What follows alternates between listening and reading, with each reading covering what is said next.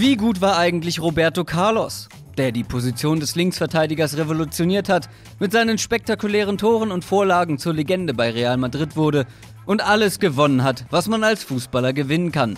Das ist seine Geschichte. Roberto Carlos da Silva Roca kam 1973 in Sao Paulo zur Welt, wo er auch beim ortsansässigen Verein União São João mit dem Fußballspielen anfing. Sein Talent war unverkennbar und so kam es, dass er 1992 mit 19, obwohl er bei einem sehr kleinen Club spielte, das erste Mal bei mehreren Freundschaftsspielen der brasilianischen Nationalmannschaft ran durfte. Es sollten über 100 weitere Einsätze folgen. Noch im selben Jahr wechselte er ablösefrei zum größeren Club Atletico Mineiro und ein Jahr später zu Palmeiras, mit denen er zweimal in Folge brasilianischer Meister wurde. Mit 22 stand ein Wechsel nach Europa an.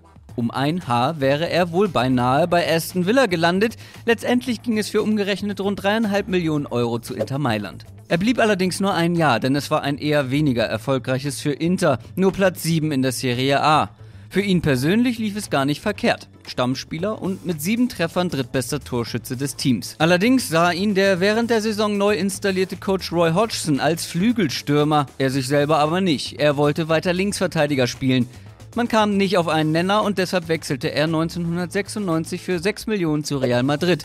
Sein letzter Wechsel für die nächsten elf Jahre. Real Madrid war weit von dem Real, was wir heute kennen, entfernt. In dem Team spielten fast nur Spanier und mit Platz 6 in der Tabelle verpassten sie sogar das internationale Geschäft. Doch das sollte sich ändern und zwar ziemlich schnell. Fabio Capello übernahm als Coach und sie wurden direkt Meister, durften in die Champions League, die sie im darauffolgenden Jahr ebenfalls gewinnen konnten. Mit Roberto Carlos hinten links ab Tag 1 gesetzt. Genauso gesetzt war er für Brasilien, mit denen er 1997 die Copa America und den Confed Cup gewann und im selben Jahr gegen Frankreich eins der besten und schönsten Tore aller Zeiten schoss.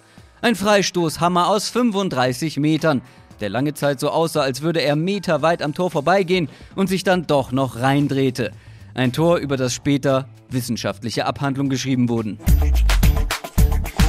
Roberto Carlos ist bis heute vor allem bekannt für seine legendären Freistöße, seinen unfassbar harten linken Schuss, der bis zu 170 km/h schnell sein konnte, und seine absurden, physikalisch teilweise nicht erklärbaren Tore. Aber er war noch viel mehr als das.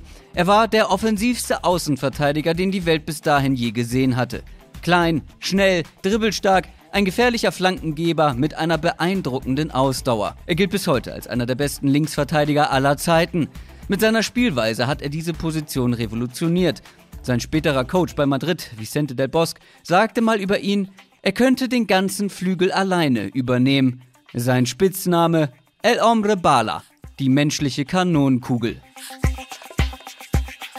Aber zurück zu Brasilien gegen Frankreich. Die Franzosen sollten sich ein Jahr später im WM-Finale mit einem 3 zu 0 rächen. Ein Schönheitsfehler in der davor und danach so erfolgreichen Karriere des Roberto Carlos. Und die anschließenden Jahre 2000 bis 2003 sollten die erfolgreichsten von allen werden.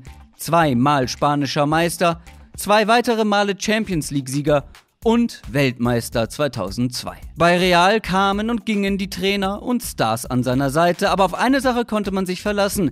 Hinten links spielte Roberto Carlos. Nur die Titelausbeute, die ließ nach. Eine weitere Meisterschaft 2007, aber das war's. Nach einem verhängnisvollen Fehler 2007 in der Champions League gegen Bayern München, der zum schnellsten Tor der Turniergeschichte durch Roy Mackay und zum Ausscheiden von Real Madrid führte, kam Kritik auf. Er machte danach nur noch sechs weitere Spiele für Real und verabschiedete sich im Alter von 34 Jahren in Richtung Istanbul zu Fenerbahce. Denn dieses Energiebündel dachte noch lange nicht ans Aufhören. Er blieb zwei Jahre und konnte mit den Türken immerhin zweimal den nationalen Supercup gewinnen. Karriereende mit 36?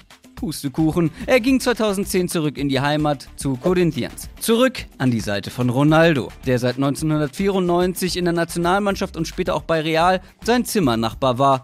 In einem Interview sagte er später mal, er habe mit Ronaldo mehr Nächte verbracht als mit seiner Frau. Ein Jahr später wurde er vom Millionenprojekt Ansi Makatschkala nach Russland gelockt.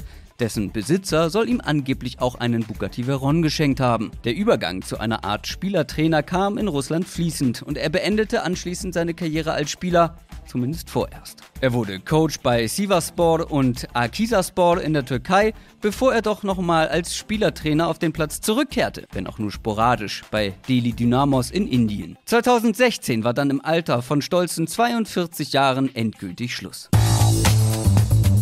Heute ist der 47-Jährige als Botschafter von Real Madrid unterwegs.